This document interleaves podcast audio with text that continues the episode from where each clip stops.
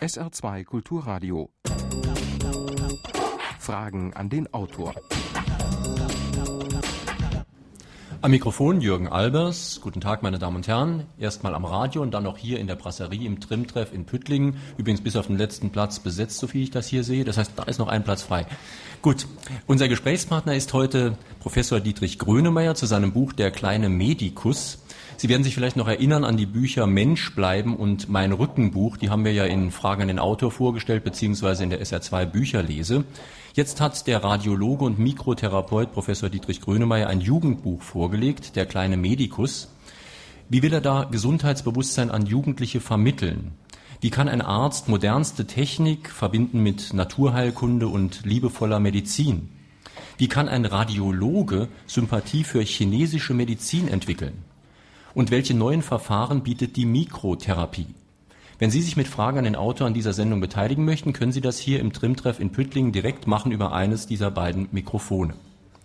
Ja, Herr Professor Grönemeyer, wir hatten ja schon mehrfach miteinander gesprochen. Was ich mich frage nach der Lektüre dieses Buches, Radiologen und Mikrotherapeuten, die arbeiten ja wirklich mit modernster Technik und sehr teuren Apparaten. Wie verträgt sich das jetzt mit Großmutters Rezepten in Ihrem Buch und mit Methoden wie Akupunktur? Sehr gut sogar weil ich finde, wir müssten viel mehr lernen, wieder über uns selbst, über unseren Körper, über die Funktionsweisen und gleichzeitig eben auch wissen, was kann ich tun, wenn ein Fuß verstaucht ist oder wenn ich Magendruck habe. Welche Hausmittel sind eigentlich aus Großmutters Zeiten verfügbar, um mir selbst zu helfen? Beispielsweise beim Fieber, Fieber zulassen. Gerade in Grippezeiten ist es so wichtig zu verstehen, dass bei 38, 39 Grad ein Grippevirus abstirbt. Deswegen ist das Zulassen des Fiebers ja so wichtig.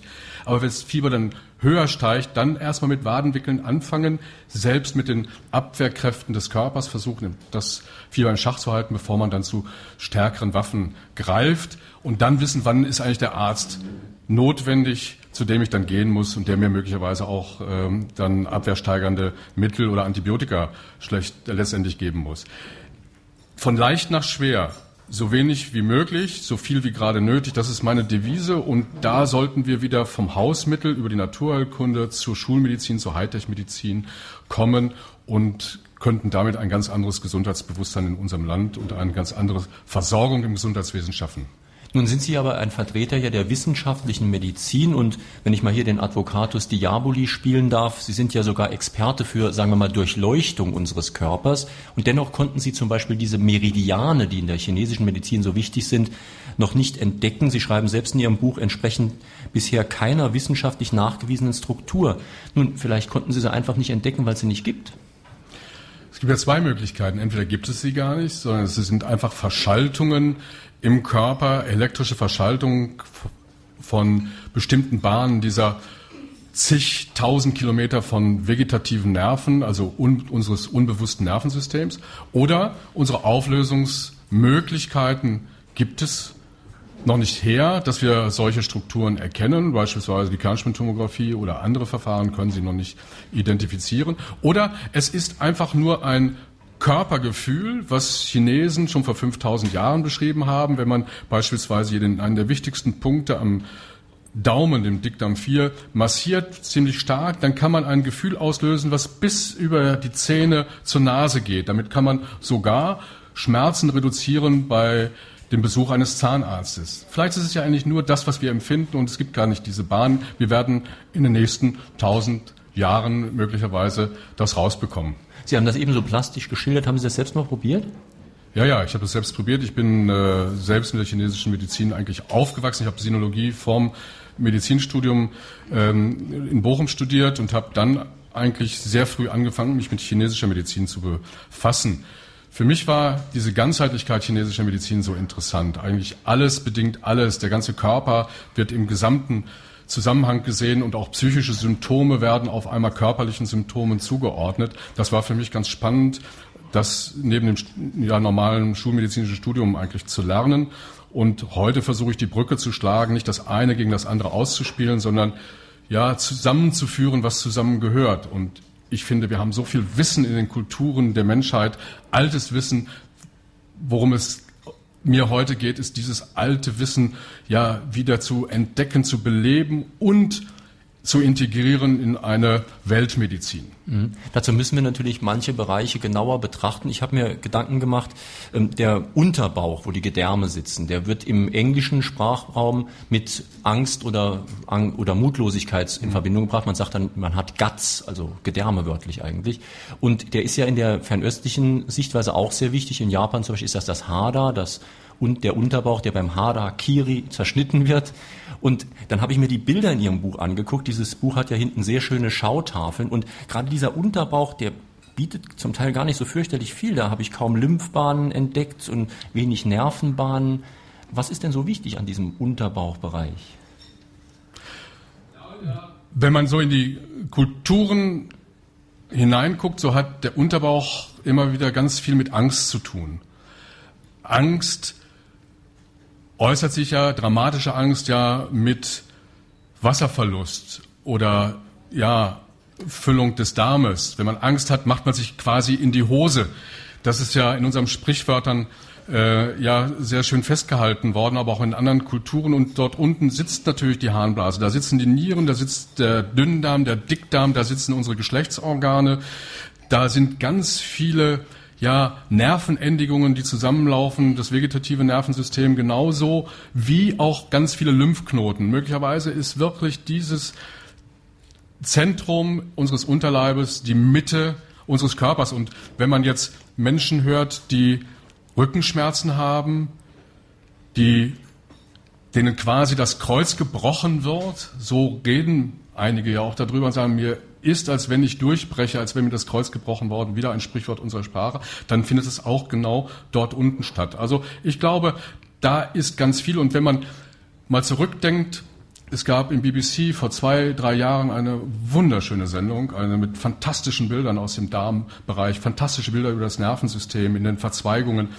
Da wurde damals vermutet, und diese Vermutung haben wir ja immer wieder auch in der Schulmedi in schulmedizinischen Untersuchungen, dass möglicherweise unsere Emotionen, das emotionale Gedächtnis, das emotionale, fühlende Gehirn im Bauch sitzt. Also vieles spricht dafür. Mhm.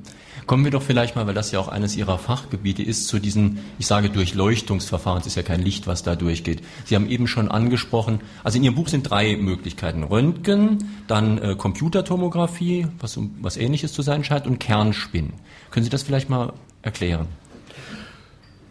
Ja, Konrad Wilhelm Röntgen hat ja eines der bedeutendsten Errungen, eine der bedeutendsten Errungenschaften der Medizin Ende des 19. Jahrhunderts entdeckt das Röntgen. Also mit Strahlen, einer bestimmten Strahlenart kann man den Körper innen transparent machen. Man sieht aber eigentlich nur Luft oder Knochen. Man kann aber keine feine Strukturen wie Muskulatur, wie Nerven, wie Gefäße sichtbar machen, die kann man nur indirekt sichtbar machen, indem man Kontrastmittel in den Körper hineingibt. Entweder Kontrastmittel zum Schlucken, damit der Magen-Darm-Trakt sich anreicher, äh, sichtbar und, äh, gemacht wird durch die Anreichung mit, Rot, mit Jod oder eben auch Gefäße werden mit Jod sichtbar gemacht. Die Computertomographie nutzt die Computertechnologie, um Schnittbilder, die durch den Körper mit Röntgenröhren auch gemacht wird, werden, zusammen zu fassen in dreidimensionale Bilder zum Teil und vor allen Dingen die Auflösung, die regionale Auflösung, nämlich der Nerven, der Muskulatur, der Gefäße, wird auf einmal möglich.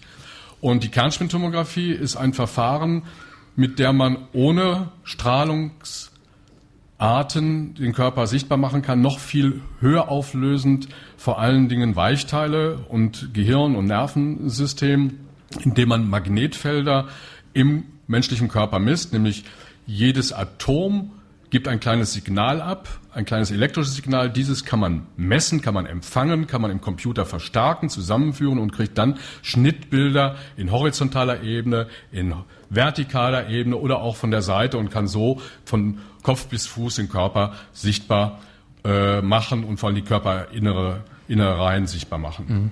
Also ich habe selbst noch keine Kernspintomographie gemacht bekommen, aber ich habe schon oft berichtet gehört, das wird einen fürchterlichen Krach machen. Es ist unterschiedlich. Manchmal ist es schon so wie äh, zehnte Sohle unter Tage im Ruhrgebiet.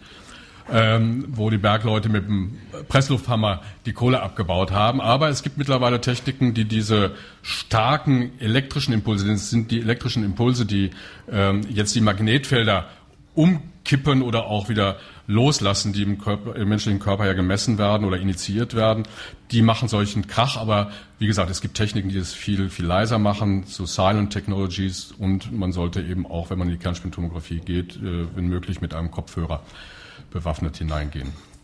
Nun, wenn Sie solche Untersuchungsverfahren angewendet haben, dann haben Sie also gute Bilder, vielleicht auch dreidimensionale Bilder. Die Frage ist jetzt, was nützt das? Also was können Sie zum Beispiel als Mikrotherapeut für eine Konsequenz draus ziehen, wenn Sie jetzt so genau wissen, da sieht was nicht so aus, wie es aussehen sollte? Also das allererste für mich ist, und deswegen bin ich mit Begeisterung Radiologe, also nicht jemand, der Radios repariert, das lernt auch Nanolino in dem Buch Der kleine Medikus, dass ein Radiologe das nicht macht und auch Mikrotherapeut ist auch keiner, der ein Mikrofon therapiert. Sondern Wäre manchmal nötig, doch.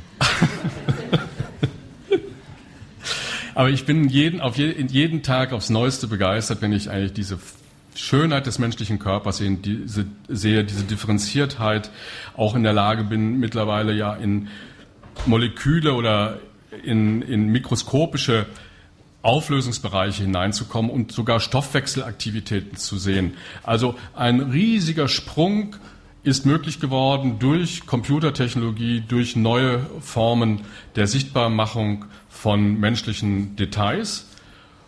Und gleichzeitig hilft mir diese Sichtbarkeit der menschlichen Details einerseits in Andacht mit offenem Mund staunend vor diesem Kunstwerk Schöpfung zu stehen, auf der anderen Seite immer kleiner und feiner therapieren zu können. Also mit immer kleineren und winzigeren Instrumenten in den Körper hineinzugehen, möglichst wenig zu schaden, möglichst direkt dorthin gehen, wo man hin will, auf den Punkt, auf den Millimeter genau. Und das ermöglicht eben diese Schnittbildtechnologie. Ich kann von außen eben sehen, wo sitzt der Bandscheibenvorfall, wo sitzt der Tumor, wo ist das Gelenk, wo ist der Knorpelschaden im Gelenk, wo ist die Wirbelsäule zusammengebrochen durch die Osteoporose und kann jetzt immer kleiner gewordene Instrumente, teilweise sind die heute 0,2, 0,3 Millimeter groß, fast haardünn, eben dorthin bringen, in die Bandscheibe, den Bandscheibenvorfall verdampfen, in Lokalanästhesie, ohne ins Krankenhaus zu müssen, ohne dass es Schmerzen macht, den Wirbelkörper wieder aufbauen,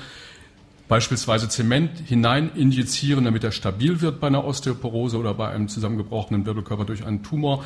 Das machen wir heute mit einem Zwei-Komponenten-Kleber, den wir als jungen junge Menschen als Jungen in der Pubertät gebraucht haben, um unsere Mopeds zu reparieren, wenn die eine Beule hatten am, am Kotflügel oder später als Jungs. Das ist genau als, als junge Erwachsene, als wir Auto gefahren sind. Das ist genau das gleiche, ja, zwei Komponenten Kleber, mit dem man eben ganz schnell fertig werden musste, bevor der Zement hart wurde. Und das, heute muss man eben aufpassen, dass wir ganz schnell die, die Sonde wieder rausbekommen, damit kein Stahlbeton auf einmal im Körper entsteht. Ähm, in diese Richtung geht eigentlich die Mikrotherapie. Und die Mikrotherapie wird noch kleiner und feiner, weil wir auch in der Lage sind, beispielsweise in Tumore Antikörper hinein zu injizieren oder Tumore mit Hitze zu veröden und gleichzeitig drumherum das Gewebe zu aktivieren mit neuen Medikamenten und auch mit äh, irgendwelchen Stabilisatoren, wenn zum Beispiel Gefäße verschlossen sind. Das heißt, wir haben eine Form der operativen Medizin geschaffen, die für alle Fachgebiete in der Zukunft nutzbar gemacht werden kann zum Wohle des Patienten, nämlich schonend, einfach, ohne große Schmerzen, meistens zunehmend in Lokalanästhesie und ohne ins Krankenhaus gehen zu können, eben ganz fein und vorsichtig behandeln zu können. Ihr Buch ist ja, ich habe das schon gesagt, ein Jugendbuch. Es enthält sehr viele gute Fotos, Bilder, sind nicht immer Fotos. Und es enthält eine Rahmenhandlung, die ist so ein bisschen eine Abenteuererzählung. Und dann immer wieder Kästen, wo Informationen in sachlicher Form gegeben werden. Und in dieser Rahmenhandlung, da begeben sich zwei Leute auf eine Fahrt durch Blutgefäße und so weiter. Zumindest das wäre eigentlich noch kein Science Fiction, also das können Sie ja heute schon, nur dass Sie sich nicht selbst da reinsetzen in dieses kleine Gerät. Ja, der, ich habe den ersten Korponauten entwickelt. Es gibt einen Korponauten, also nicht einen Astronauten, der um die Erde und ins Weltall fliegt, fliegt, sondern Nanolino, ein kleiner Junge, ein zu kurz geratener Junge, der zwei Köpfe kleiner ist als seine Klassenkameraden mit zwölf Jahren, wird durch Zufall geschrumpft und auf Staubkorngröße geschrumpft und flitzt jetzt in einem ja, in einer Raumfähre, einem Kapsel-U-Boot, das nicht größer ist als ein rotes Blutkörperchen, durch den Körper und entdeckt auf einmal von innen die Schönheit des Körpers, kämpft gegen Ungeheuer, ist auf der Flucht vor kleinen Nanorobotern, ein Nanoroboter, der seinen Großvater beispielsweise malträtiert und äh, versuchen will, beim Großvater den Großvater zu manipulieren, sein Gedächtnis, sein Gehirn umzustöpseln, damit er für einen ganz üblen Professor, Professor Götz von Schlotter, der die Welt beherrschen will, äh, eben verfügbar wird. Und Nanolino entdeckt auf dieser Reise und auf diesem Kampf, wie schön der Körper von innen aussieht, merkt auf einmal die Funktionen des Körpers und gleichzeitig ist er auf der Suche nach der Seele. Und sucht die Seele im Gehirn. Er umkreist mit diesem Mikro-U-Boot und seiner Schwester Marie das, das Gehirn auf der Verfolgung dieses äh, ja, Nanoroboters, Gobot mit Namen. Und überlegt dann bei dem Fliegen ums Gehirn, ist das die Seele? Aber sie sieht doch eigentlich, das Gehirn sieht doch eigentlich so schön aus. Aber Seele, was ist denn eigentlich Seele? Was ist Denken und Fühlen? Das versucht er eigentlich raus, rauszubekommen und äh, sieht dann auf einmal später das, das Herz des Großvaters vor Freude hüpfen und sagt, ach, vielleicht ist ja die Seele im Herz, ein beseeltes Herz. So, diese Reise, dieses Mitnehmen in Körper, Seele und Geist, das habe ich versucht eigentlich durch Fantasy hinzubekommen, auch dass man ja geschrumpft wird. Da gibt es ganz verrückte neue Maschinen, mit denen eben diese nur Kinder geschrumpft werden können. Erwachsene kommen nicht in den Körper, nur Kinder und ich möchte die Kinder eben mitnehmen. Ich möchte die Kinder als Gesundheitsbotschafter ja sich entwickeln lassen und die Faszination über die Kinder wieder in die Erwachsenenwelt hinein transportieren. Mhm. Jetzt halten wir mal nur fest, was davon geht und was nicht. Also äh, Kinder zu schrumpfen ist wohl auch in absehbarer Zukunft nicht möglich, aber so kleine Beobachtungsapparate in den Körper reinzuschießen, das ist schon relativ dicht an der Realität. Ja, die erste Kapsel, mit der Nanolino in den Körper hinein flutscht aus Versehen, nämlich er wird aus Versehen, er wird geschrumpft aus Versehen in einer wahnwitzigen Apparatur und gleichzeitig aus Versehen in eine Endoskopiekapsel hinein manövriert. Und die wird aus Versehen verschluckt von einer ganz freakigen, punkigen Assistentin eines Arztes. Der Arzt ist, heißt Dr. X. Dr. X, weil er chinesisch-amerikanische Abstammung ist, er heißt nämlich Xiang, was so viel wie Glück bedeutet. Auf der anderen Seite ist er auch Radiologe und Internist, also X steht da auch für X-Ray, Röntgenstrahlung. Und er hat eine, diese verrückte Assistentin heißt Micro Minitech eben ganz punkig, die hat, war Uhrmacherhandwerkerin und auf anderen Seite hat die Elektrotechnik und Atomphysik und Informatik studiert. Also total, ja, hoch äh, differenziertes Wissen und auf der anderen Seite sieht sie eben aus wie, ja, ganz verrückt aus. Und äh, eben ein weiblicher Daniel Düsentrieb letzten Endes. Und die verschluckt aus Versehen diese Kapsel und dann rutscht er aus Versehen mit dieser Endoskopiekapsel, die es in der Tat heute schon gibt. Nämlich man kann heute schon Magen-Darm-Spiegelungen machen, ohne mit einem Schlauch in den Darm oder Magen hinein zu müssen, indem man eben eine so große, zwei Zentimeter große Kapsel verschluckt und kann dann aus dem Körper, aus dem Darm, aus dem Magen eben ganz spektakuläre ähm, ja, Bilder herausfunken es geht aber weiter in meinem Roman, so diese Überlegung, was kann man vielleicht morgen machen? Kann man morgens Medikamente ablagen, äh, ablagern an den Stellen, wo ein Magengeschwür ist oder ein Tumor ist. Nanolino überlegt sich das dann immer und er rutscht dann mit rein und sagt, ja, vielleicht können wir ja morgen hier vor Ort was ganz anderes machen, wenn wir diese Technik weiterentwickeln. Das heißt, ich nehme eigentlich Kinder mit in schon in eine vorstellbare Zukunft und natürlich auf der anderen Seite auch in Science Fiction auch in eine, eine Zukunft, die ja, die in meinem Kopf ist, die aber möglicherweise wirklich äh, total verrückt ist und nicht real ähm, wird, dass man Menschen schrumpfen kann, dass man, ja, Scotty Beam mich irgendwo hin, äh, ob das so mal wird, ist ein Menschheitswunsch, aber ich glaube nicht, dass wir das schaffen. Meine Damen und Herren, Sie hören fasziniert zu, was mich freut. Sie dürfen aber auch eine Frage stellen. Wenn Sie wollen, dann müssen Sie an eines der beiden Mikrofone gehen. Solange Sie das nicht tun möchten, habe ich noch genug andere Fragen. Zum Beispiel habe ich mich gefragt, ähm, Jugendbuch. Einmal machen Sie das, das haben Sie jetzt deutlich gemacht, um Kindern und Jugendlichen das Gesundheitsbewusstsein und so weiter näher zu bringen. Aber ich habe mich auch gefragt, viele Jugendbücher werden ja heute auch geschrieben, weil wir Erwachsenen sie so gerne lesen. Denn dann können wir einigermaßen sicher sein, dass wir das Ding verstehen. Und ich glaube, es sind viele Jugendsachen, sagen wir Sophies Welt zum Beispiel, die sind Ich weiß nicht, für wen sie geschrieben worden sind. Gelesen worden sind sie von Erwachsenen. Also wenn Kinder und Jugendliche schwere Zusammenhänge begreifen, wenn sie begreifen, was ist ein Gelenk, wie funktioniert mein Herz, was mache ich eigentlich bei einer Endoskopie, was ist ein Laser, ein Hologramm oder was auch immer. Wenn, er das, wenn ein Kind das begreift, dann begreifen wir es auch. Und in der Tat ist es ja ganz häufig so, dass wir in unserer Welt der wissenschaftlichen Medizin uns ganz häufig unter uns selbst tummeln. Das heißt, wir reden so, dass uns zwar unser wissenschaftlicher Nachbar versteht, aber sonst kein anderer mehr. Und ähm, das ist ein Problem überhaupt in Wissensvermittlung in die Bevölkerung hinein. Das ist aber auch ein Problem für Innovation. Wenn wir nicht verständlich machen, was die Zukunft, ja, wie sich Zukunft entwickelt durch Innovation, wenn wir nicht begreifbar machen können, Vor- und Nachteile von neuen Technologien beispielsweise, von neuen medizinischen Verfahren, von Behandlungsweisen, dann wird es auch immer dabei bleiben, dass Innovation wirklich nicht als Motor zukünftiger Gesellschaft verstanden wird. Wenn ich nicht begreife, das gilt aber genauso eben für Omas Rezepte, wenn ich nicht begreife, dass ein Anti-Pups-Tee, den gibt es nämlich von der Oma, ein Anti-Pups-Tee, äh, eine Mischung aus Fenchel, Kümmel, Anis helfen kann, ohne dass ich zum Arzt renne, mir den ersten Magendruck wegzunehmen. Und ich begreife, dass im Kümmel ganz viele Öle hat, hochwirksame Öle, die eben entblähend wirken, dann werde ich Hausmittel auch nie anwenden. Also es gilt für Innovationen genauso wie für alt, althergebrachte Weisheiten oder auch Verfahren. Also muss ich ernsthafter darüber reden. Wenn ich nicht begreife, dass Thymian Thymol enthält und Thymol ist ein ganz hohes Desinfekt ja, ganz starkes Desinfektionsmittel, dann begreife ich auch nicht, dass Thymian bei einer Erkältung die Bakterien im ersten Anflug ja abtötet. Wenn sie dann mehr werden und ich kriege die Bronchitis oder die, die drohende Lungenentzündung nicht in den Griff, dann muss ich natürlich Antibiotika nehmen. Aber Thymol zu verdammen, Thymian zu verdammen und sagen, das bringt doch alles gar nichts, ist doch vollkommen der Quatsch, weil jedes Krankheit durchläuft doch unterschiedliche Stadien.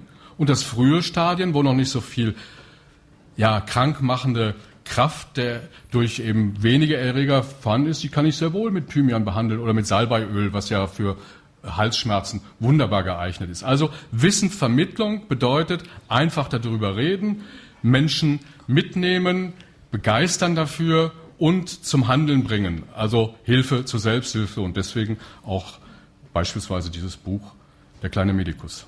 Jetzt hier eine Frage im Trimtreff in Püttlingen. Ja, der medizinische Laie kann ja heute bei einem Arztbesuch gar nicht mehr unterscheiden, werden ihm jetzt weitere diagnostische äh, und Behandlungsmöglichkeiten vorenthalten, weil der Arzt beispielsweise sein Kostenbudget bereits ausgeschöpft hat oder weil das wirklich nicht notwendig ist. Ich denke, dass gerade heute für Kassenpatienten, was ja zurzeit sehr stark diskutiert wird, die Problematik schon sehr ausgeprägt ist. Was würden Sie denn einem normalen Patienten heute empfehlen, wenn er zu seinem Arzt geht? Soll er sich wirklich damit zufrieden geben, was er empfohlen bekommt, oder soll er sich in irgendeiner anderen Weise bei dem Arzt dann weitere Behandlungsmöglichkeiten sichern? Also das allererste, wenn ich zum Arzt gehe, nimm drei Fragen mit. Drei Fragen, die ich beantwortet haben möchte. Ich finde, das ist ein ganz wesentliches Element. Äh, auch zukünftiger Medizin. Ich erlebe das bei mir in der tagtäglichen Praxis so, dass vor allen Dingen Frauen das schon tun, immer mehr, immer mehr aufgeschrieben haben, das möchte ich eigentlich beantwortet haben, Männer weniger. Und ähm, ich finde auch, wenn man sich eben Fragen aufschreibt, dann macht man sich eben mehr Gedanken und hat auch vorher vielleicht ein bisschen mehr recherchiert, was es so an Möglichkeiten gibt.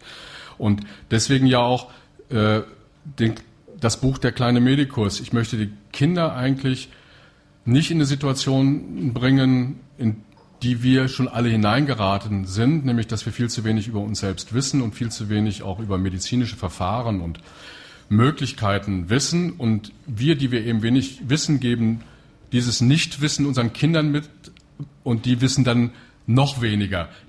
Das möchte ich eigentlich umdrehen, gerade durch den kleinen Medikus und deswegen auch im Buch ja so viele Elemente, wo man einfach nachschlagen kann. Es ist ja auch gleichzeitig Lexikon, es ist Ratgeber. Man kann dann eigentlich hineingehen und wirklich lesen, was macht eine Computertomographie, was macht eine Kernspintomographie, was mache ich beim Husten, was mache ich bei den Kinderkrankheiten und so weiter und so fort. Und das Zweite beim Arzt finde ich, was für mich ganz wesentlich ist, eben auf das Gespräch weiter zu bestehen. Ich kann ja nicht einfach nur sagen, ich möchte das Gespräch. Deswegen ist eigentlich diese Brücke über das Aufschreiben der Fragen so wichtig, denn ein Vertrauensverhältnis zwischen zwei Menschen entsteht doch nicht dadurch, dass man sich in die Augen guckt.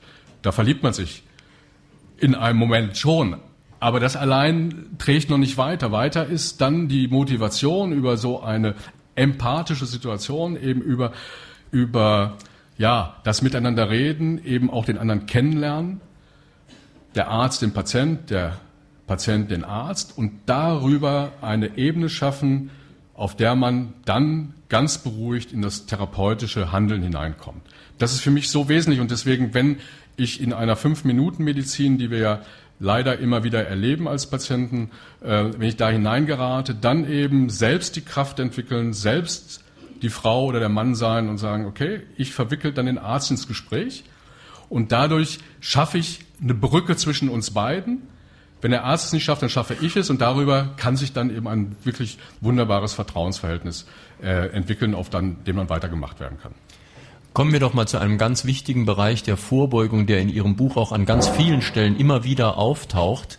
Äh, wir befinden uns ja hier im Trimtreff Püttlingen und Trim-Treff, das war ja früher, gab es diese Trim-Bewegung, heißt ja nichts weiter als körperliche Betätigung, Sport und so weiter.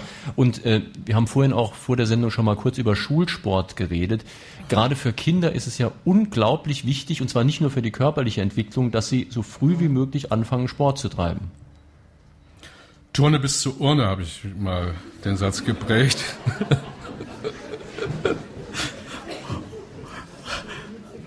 also auch auf dem Rand noch. Ähm, das fängt im Kleinkindesalter an, eigentlich schon als Säugling.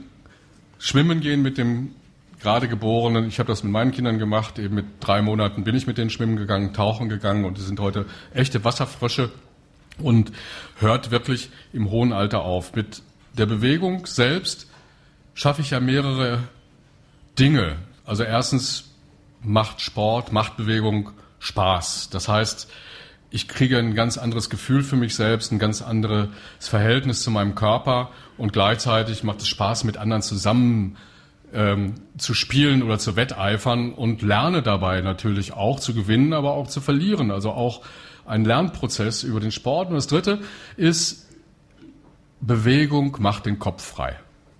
Ich kann das sagen und von mir behaupten, ich war immer ein Zappelphilipp in den Schulen, wenn ich nach einer Unterrichtsstunde eigentlich mich nicht bewegen konnte, war ich schon fertig. Dann habe ich gar nicht mehr in der nächsten Unterrichtsstunde zugehört und nach drei bis vier Unterrichtsstunden wollte ich gar nichts mehr wissen. Und wenn Sie dann noch einen Unterricht bekommen, der nicht Spaß macht, wo dann Lehrer im Grunde überarbeitet, übermüdet oder frustriert sind, dann passiert überhaupt nichts. Dann können wir noch so viel fordern, dass PISA, unsere PISA-Ergebnisse besser werden sollen. Sie werden einfach nicht besser. Deswegen mein Vorschlag, Bewegungselemente nach zwei Stunden Schulunterricht einbauen, die Kinder wirklich auf dem Schulhof wieder pölen lassen, also Fußball spielen lassen, Gummitwist-Turniere initiieren oder eben auch, wie das die Amerikaner machen, am Wochenende Schulturniere, auch in der Hochschule große ja, Wettbewerbe ausschreiben und die jungen Menschen in die Bewegung bringen. Und das gilt natürlich dann auch in der Zukunft weiter bis eben zur Urne. Mhm. Und äh, Wichtig für mich ist auch zu begreifen, dass wir damit natürlich Vorsorge betreiben. Vorsorge nicht nur mental, also äh, geistige Vorsorge, auch körperliche. Herz-Kreislauf-System wird gestärkt, die Wirbelsäule wird äh, gerade wieder gerückt, die hängenden Schultern, die durch psychische Situationen, durch Angst in der Schule, durch Angst am Arbeitsplatz, aber auch Angst in unserer Gesellschaft äh, vor der Zukunft eben uns eben so zum Hängen bringen, werden wieder gestärkt und man kann mit einer ganz anderen Kraft nach vorne gehen und eben auch wieder gesellschaftlich tätig sein. Sie haben gerade PISA angesprochen. Äh, wichtig ist ja auch, dass äh, bei uns, die wir auf dem Weg zur Urne sind, ist das nicht mehr so wichtig, aber bei den Kindern ist es sehr wichtig. Äh, wenn die sich nicht genügend bewegen, werden sie dumm. Dieser Zusammenhang wird oft gar nicht so klar gesehen. Also Kinder, die zu viel zu Hause rumsitzen, nicht draußen rumtoben, werden dümmer. Absolut. Sie werden tump und dümmer und vor allen Dingen werden auch, ja, un, werden immer mehr uninteressiert dem gesellschaftlichen, dem kulturellen Leben gegenüber und auch dem anderen Menschen gegenüber. Das heißt, Bewegung macht den Kopf frei, Bewegung schafft Intelligenz und vor allen Dingen die nötige Voraussetzung, um Wissen auch ja, festzuhalten und dann auch damit umgehen zu können. Ihre Frage bitte. Ja, mal eine andere Frage. Und zwar, äh, es sterben immer noch viel zu viele Menschen an Herzinfarkte, die auch nicht rauchen und nicht trinken und sich auch bewegen, und an Krebs. Äh, woran liegt es, dass man diese Sache nicht ein für alle Mal ausmerzen kann, ähnlich wie man die Pest fast verbannt hat? Ich meine, man ist heute in der Lage, fast bis zum Mars zu fliegen. Technisch gesehen hat man da viel erreicht. Aber in der Medizin kommt man diesen Dingen, diesen extremen Dingen einfach nicht bei. Wo ist das Kernproblem an dieser Sache?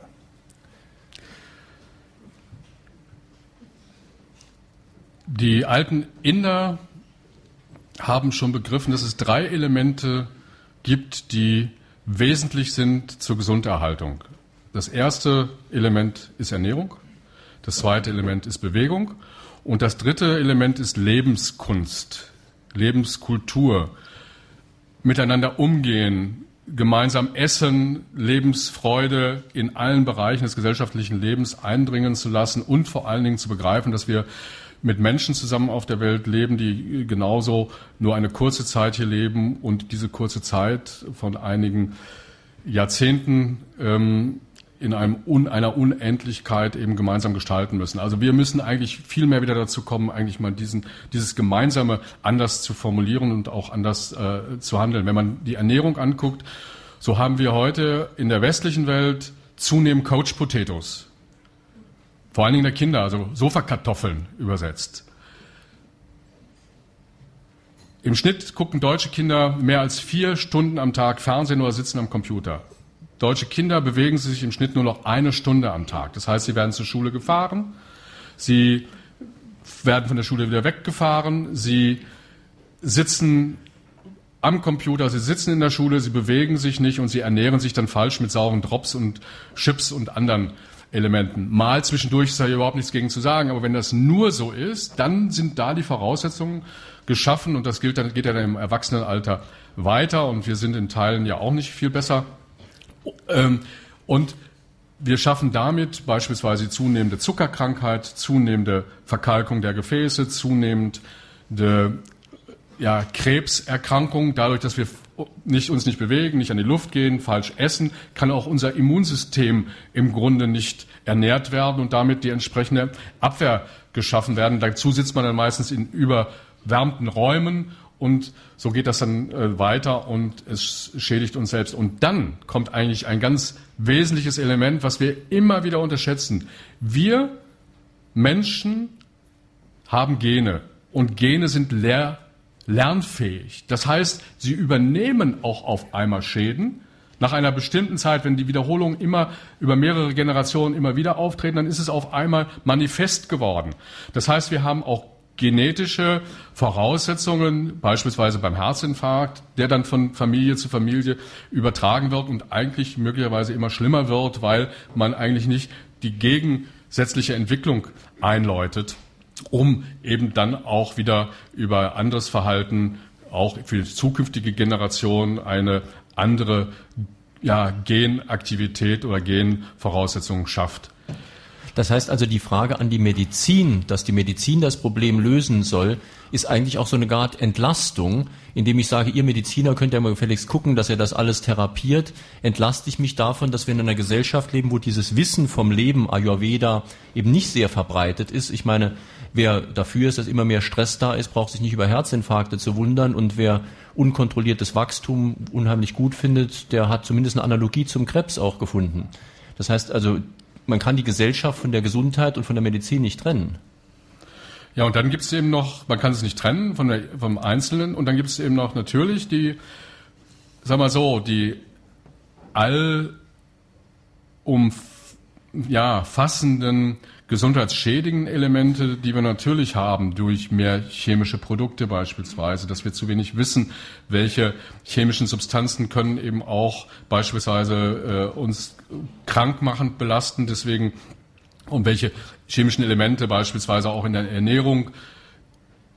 Ich bin froh darüber, dass eigentlich ein Umweltbewusstsein entstanden ist, das zunehmend eigentlich wieder, sagen wir so, ja, schadstoffunbelastete Ernährung oder auch die, das Gemüse, das Obst aus dem Garten, aus dem Schrebergarten, aus dem benachbarten, vom benachbarten Freund oder Bauernhof eigentlich wieder ein, äh, einziehen in die häusliche Küche. Und ich glaube, wir müssen das viel ernster im Auge haben und genauso natürlich im Auge haben, dass wir auch physikalische Gifte haben, also viel Lärm beispielsweise.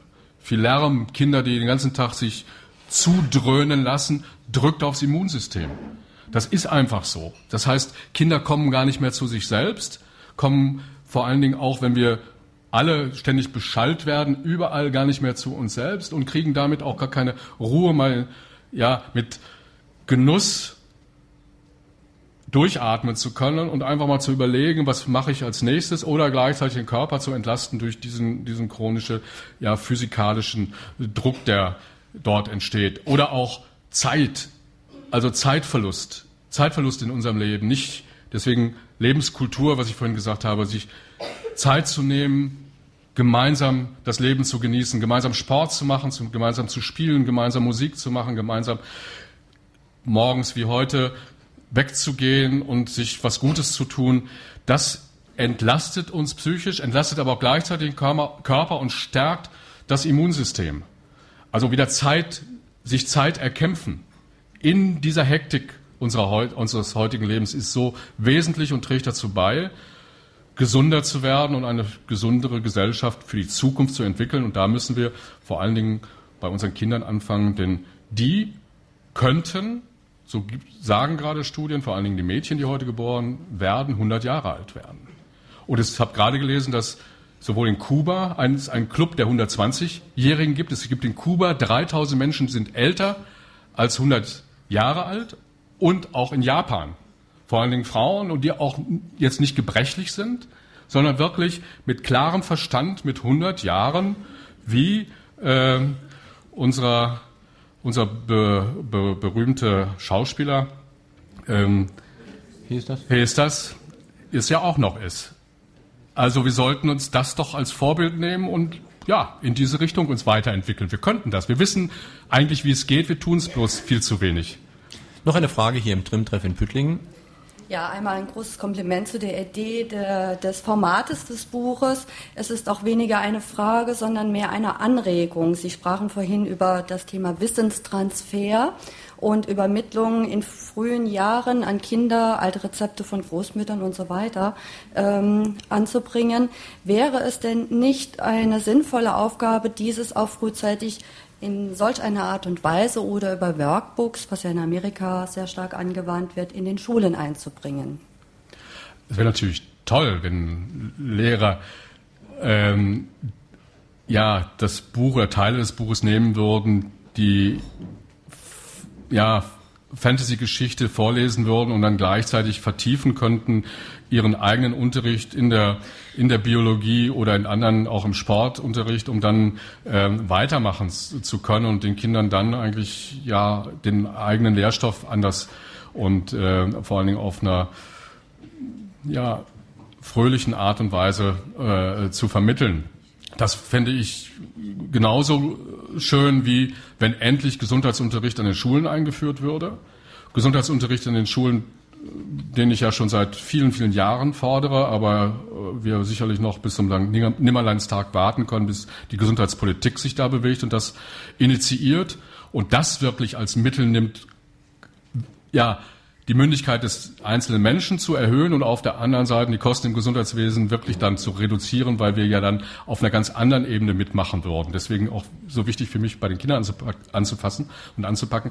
Aber um das zu schaffen, kann ich eigentlich nur dazu motivieren, das selbst zu tun. Wir können nicht darauf warten, bis die Politik das mal entscheidet oder nie entscheidet, sondern selbst tun. Lehrer in den Schulen, Ärzte, Krankenhäuser, Therapeuten, Physiotherapeuten, Ernährungstherapeuten sonst, sonstiger Art mitmachen, in die Schulen reingehen, ehrenamtlich dabei sein, sowohl solche Unterrichte mitgestalten als auch eben auch sportliche Veranstaltungen oder sonst was mit zu initiieren und dann eben die Brücke zu schlagen zwischen Elternhaus, Schule, Lehrern, Ärzten, Sportvereinen und Sportlehrern. Damit könnten wir eine ganz andere Bewegung schaffen, aber das schaffen wir nur kommunal und nicht, wenn wir darauf warten, dass die große Politik das mal irgendwann initiiert. Das wird nie passieren und deswegen mein Aufruf, fangen Sie morgen mit an. Wir können das hier alle an jedem Ort in Deutschland selbst tun und müssen es auch tun. Ihre Frage bitte.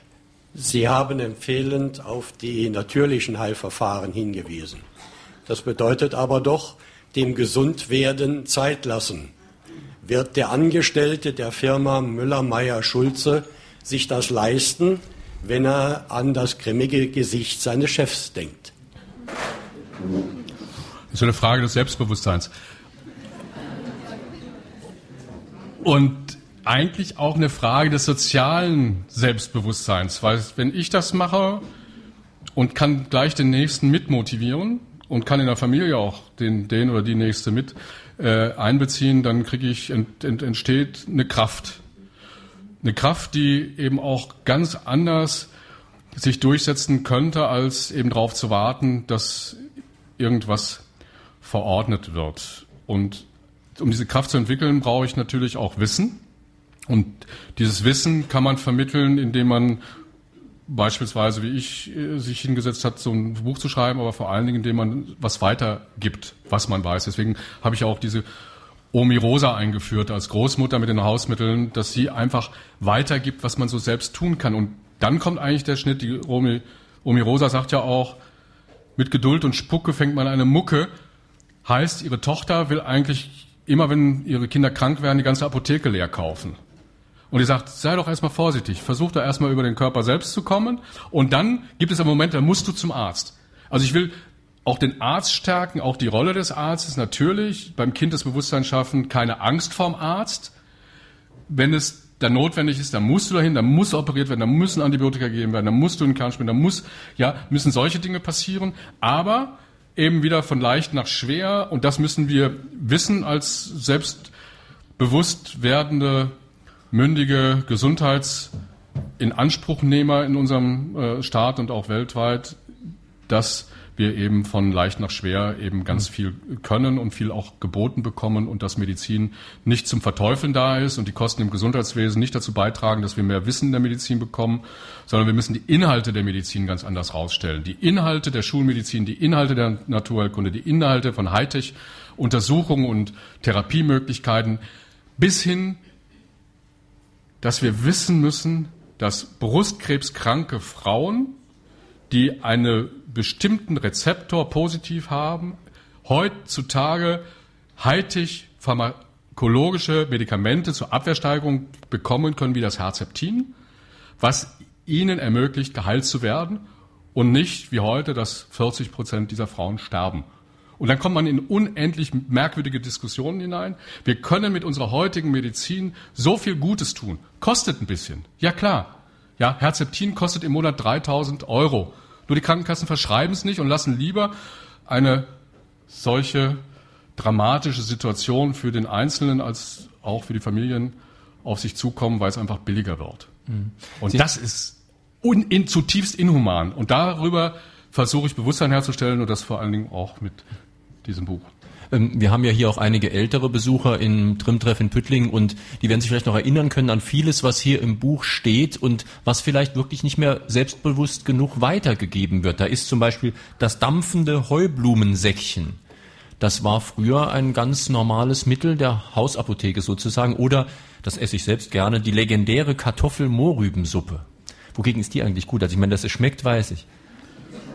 Ja, bei Durchfall zum Beispiel. Bei Durchfall gibt es zwei Stufen für mich. Die erste Stufe Durchfall ist in diesem Fall Cola und Salzstangen.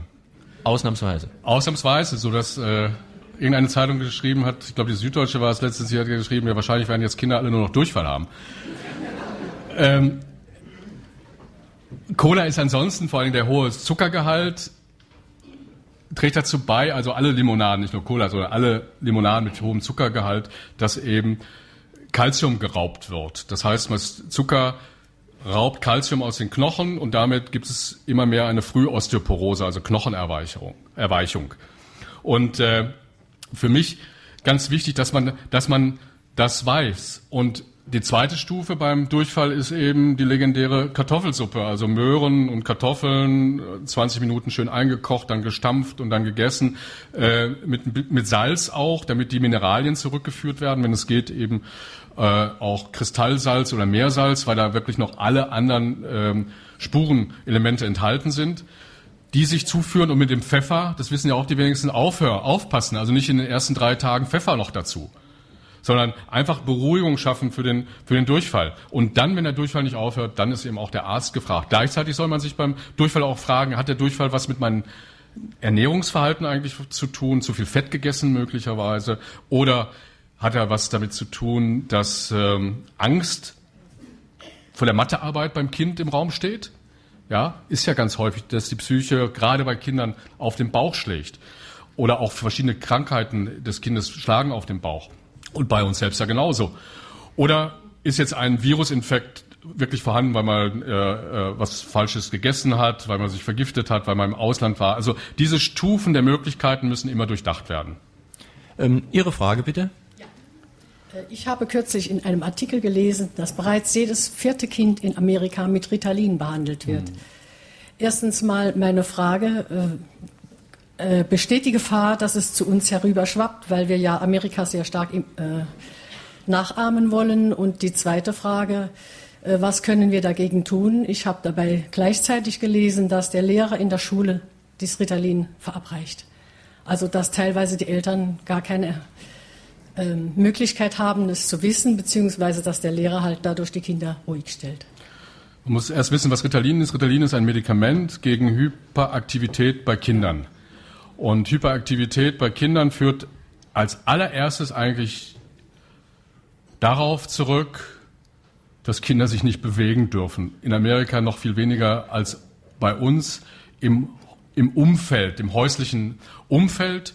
Das heißt, äh, da besteht in den häufig in den Großstädten gar keine Möglichkeit, äh, zwischendurch mal sich zu bewegen. In den in den, in den Buden kann nicht, in den Wohnungen kann nicht getobt werden auf der Straße, wie bei uns auf dem Rasen darf nicht Fußball gespielt werden und solche Dinge. Also das ist eine. Das zweite ist, es gibt bestimmte Nahrungsbestandteile, ähm, die dazu führen, dass Kinder überaktiv werden. Das heißt, man muss wieder da auch auf die Ernährung achten und sich da äh, zu Gedanken machen. Das Dritte ist natürlich Überaktivität durch Angst, durch Druck. Wenn ich zehn Stunden am Tag unverarbeitet vorm Fernseher hocke und die, die ganzen Angstorgien und Horrorszenen und schnellen Schaltungen von Fernsehen eben auf mich einwirken lassen, dann werde ich kribbelig. Ja, wenn ich ständig umschalten muss, weil in, im Moment, wo ich mit Genuss mal Fernsehen gucken möchte, einen schönen Film gucken muss und kriege dann gleich die Werbung und schalte schon wieder weiter und die Filme sind auch nur von Staccato bestimmt, von unglaublicher Geschwindigkeit, dann werde ich auch ich als Erwachsener unruhig. Das heißt, wir haben schon mal drei Elemente, mit denen man vorbeugen könnte, eben einem Kind Medikamente zu geben, damit es ruhig wird.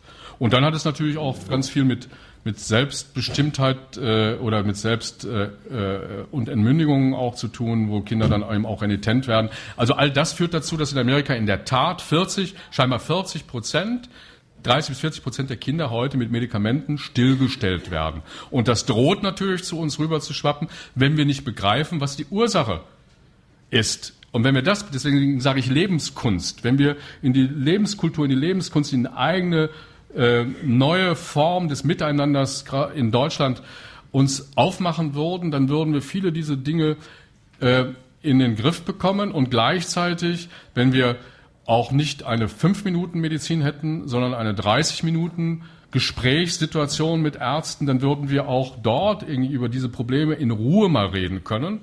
Und der Arzt wird damit auch gleichzeitig zum Familienberater oder individuellen Berater und gleichzeitig auch ein Lernender, weil er diese gesellschaftliche Situation natürlich auch erstmal begreifen muss. Ist natürlich immer einfach auf den Knopf zu drücken und das Medikament zu geben. Und einige Leute können besser dran verdienen, was ja vielleicht auch der Grund ist, dass das so propagiert wird. Denn was Sie da sagen, ist ja nicht etwa unumstritten. Also ich bekomme immer wieder auch Sachen auf den Tisch, da werden ja ganz neue Krankheiten entdeckt, das äh, Aufmerksamkeitsdefizitsyndrom, das hätte man früher ganz einfach genannt, der passt nicht auf, fertig. Und äh, da werden richtige Krankheitsnamen äh, erfunden, und dann wird natürlich auch behauptet, das habe ich auch schon gehört, dass sich in den Genen wohl was verändert habe, dass die Kinder heute also aus genetischen Gründen nicht mehr so aufmerksam sind, was schon relativ abenteuerlich ist als Theorie, denn Gene verändern sich ja nicht so schnell binnen zehn Jahren.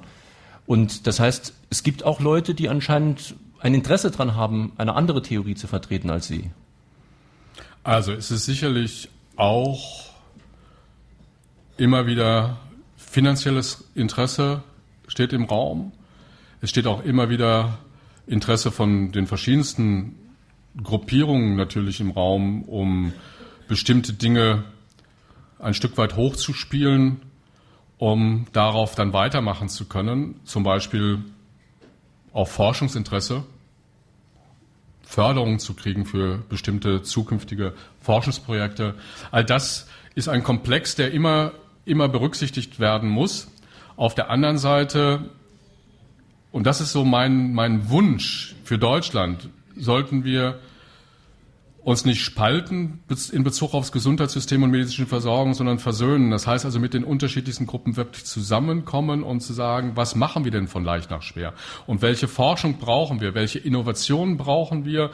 Ja, wir müssen zum Teil Milliarden ausgeben für neue Medikamente. Ich habe es gerade am Beispiel der Abwehrsteigerung beim ähm, Brustkrebs äh, deutlich gemacht. Wir könnten das Gleiche beim, beim Dickdarmkrebs und anderen ja auch noch weiter äh, thematisieren und nach, dann auch, müssten es auch nach vorne zu, vorne bewegen, anstatt eben im Grunde, weil es eben Missbrauch gibt, wie zum Beispiel Missbrauch dadurch, dass man ein Medikament eben verkaufen, nur verkaufen will, äh, dazu führt, dass die gesamte Landschaft an pharmakologischer Forschung äh, politisch diskreditiert wird und heute eben die gesamte Forschung, deutsche Forschung eigentlich zunehmend sieht, dass sie noch aus Deutschland wegkommt. Ich finde das eine Katastrophe, ja, dass, das, dass diese Entwicklung passiert. Und da fehlt eigentlich der Dialog, da fehlt das gemeinsame Verständnis und da fehlt eigentlich auch eine genaue Definition über die Inhalte einer zukünftigen Medizin, von leicht nach schwer, dekliniert durch die Volkskrankheiten. Und dann zu sagen, was mache ich denn, wenn ein Bandscheibenschaden da ist, wenn ein Herzinfarkt droht? Was für Möglichkeiten habe ich in Deutschland? Wo müssen wir forschen? Wo besteht Defizit? Also eine gesamt Schau eine ganzheitliche Sicht, anstatt diese elende Diskussion über die Kosten weiterzuführen. Die führt zu nichts anderem, als dass wir noch chronisch kranker werden und dass Gesundheit immer teurer für den Einzelnen wird, weil er immer mehr bezahlen muss, weil die Gesundheitspolitik dieses ganze Problem so auf jeden Fall in Zukunft nicht lösen wird. Meine Damen und Herren, drei, die heute Morgen hier in Püttling eine Frage gestellt haben, bekommen das Buch von Professor Grönemeyer, Der kleine Medikus, übrigens erschienen bei Rowold, Preis 22,90 Euro hoffentlich bald vom Verlag zugeschickt. Das sind heute Norbert Sperling aus Püttlingen, Christine Breit aus Saarbrücken und Martina Schütz auch aus Saarbrücken. Jetzt noch eine letzte Frage hier. Sie haben eben gesagt, dieses Mittel gegen Krebs kostet 3000 Euro im Monat. Wenn man überlegt, dass ein Krebskranker, der Chemo bekommt, bis in die Hunderttausende Euro kostet, wie ist sowas möglich? Das, das ist ja bewusst oder das weiß man in der Pharma, dass man da nicht die Leute eben auch behandeln kann, dass sie am Endeffekt viel billiger wäre. Richtig. Also an der Stelle muss man zusammenkommen. Deswegen sage ich zusammenkommen. Da muss die Politik Entscheidungen treffen, die Entscheider im Gesundheitswesen in den Krankenkassen Entscheidungen treffen oder auf der anderen Seite mit der pharmazeutischen Industrie zusammenkommen und sagen, also was können, was muss eigentlich Medikament kosten? Also da muss man schon Transparenz schaffen. Auf der anderen Seite muss man natürlich die Forschungs Etats wieder reinbekommen. Da muss man eben Wege finden, wie man dem Einzelnen, der einzelnen Frau in diesem Fall, aber es gilt ja für Prostatakarzinom und für Dickdarmkrebs und andere Erkrankungen ja genauso, ähm, auch für die, ich bringe bring ein Beispiel für die, für die Mikrotherapie. Ich bin ja nun Mikrotherapeut oder habe auch die berührungsfreie Untersuchung der Herzkranzgefäße durch ultraschnelle Computertomographie oder Kernspintomographie nach Deutschland gebracht gegen riesigen Widerstand auch nach Europa gebracht vor 15 Jahren. Es gibt bis heute weder für die Mikrotherapie noch für die Herzuntersuchung gibt es Abrechnungsziffern. 15 Jahre später. Das heißt, da ist ein ganz bestimmtes Interesse, nicht aus der Ärzteschaft in diesem Fall, sondern von den Krankenkassen und aus der Politik, dieses nicht zuzulassen, weil die immer sagen, kommen mit den Kostenexplosionsargumenten kommen und sagen, das ist alles viel zu teuer. Und dann zu sagen, im Grunde, ich möchte und da komme ich auf die aktuelle Politik äh, im Moment zu sprechen. Wenn ich dann noch dazu komme und sage, die Patienten sollen immer mehr zahlen, dann sind Patienten zwar bereit, mehr zu zahlen, aber dafür möchten sie Qualität.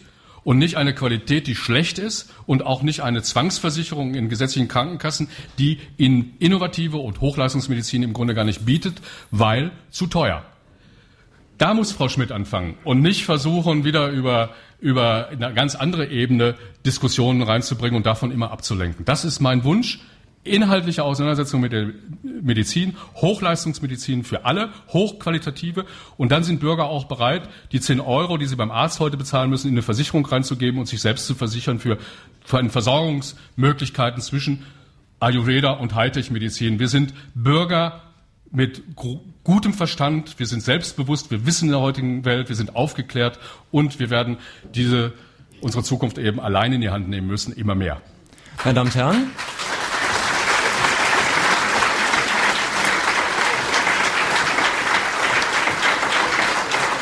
Professor Dietrich Grönemeyer in Frage an den Autor auf SR2 Kulturradio zu seinem Buch Der kleine Medikus. Ich möchte Sie nur noch auf zwei Dinge kurz hinweisen. Am kommenden Dienstag haben wir eine Ausgabe von Literatur im Gespräch extra um 20.04 Uhr auch auf SR2 und zwar geht es um das Lieblingsgedicht der Saarländer. Das war ja hochkontrovers auch in der Zeitung und da können Sie dann auch sogar mitdiskutieren. Sie können auch dann abends bei SR2 anrufen und über dieses Gedicht sprechen. Nächsten Sonntag in Frage an den Autor auch ein medizinisches Thema. Von der Klinik Berus kommt Dr. Jürgen Horn zum Quälgeist heißt Tinnitus. Es geht also um Hören. Jetzt schönen Tag noch und vielen Dank, dass Sie hierher gekommen sind. Gerne.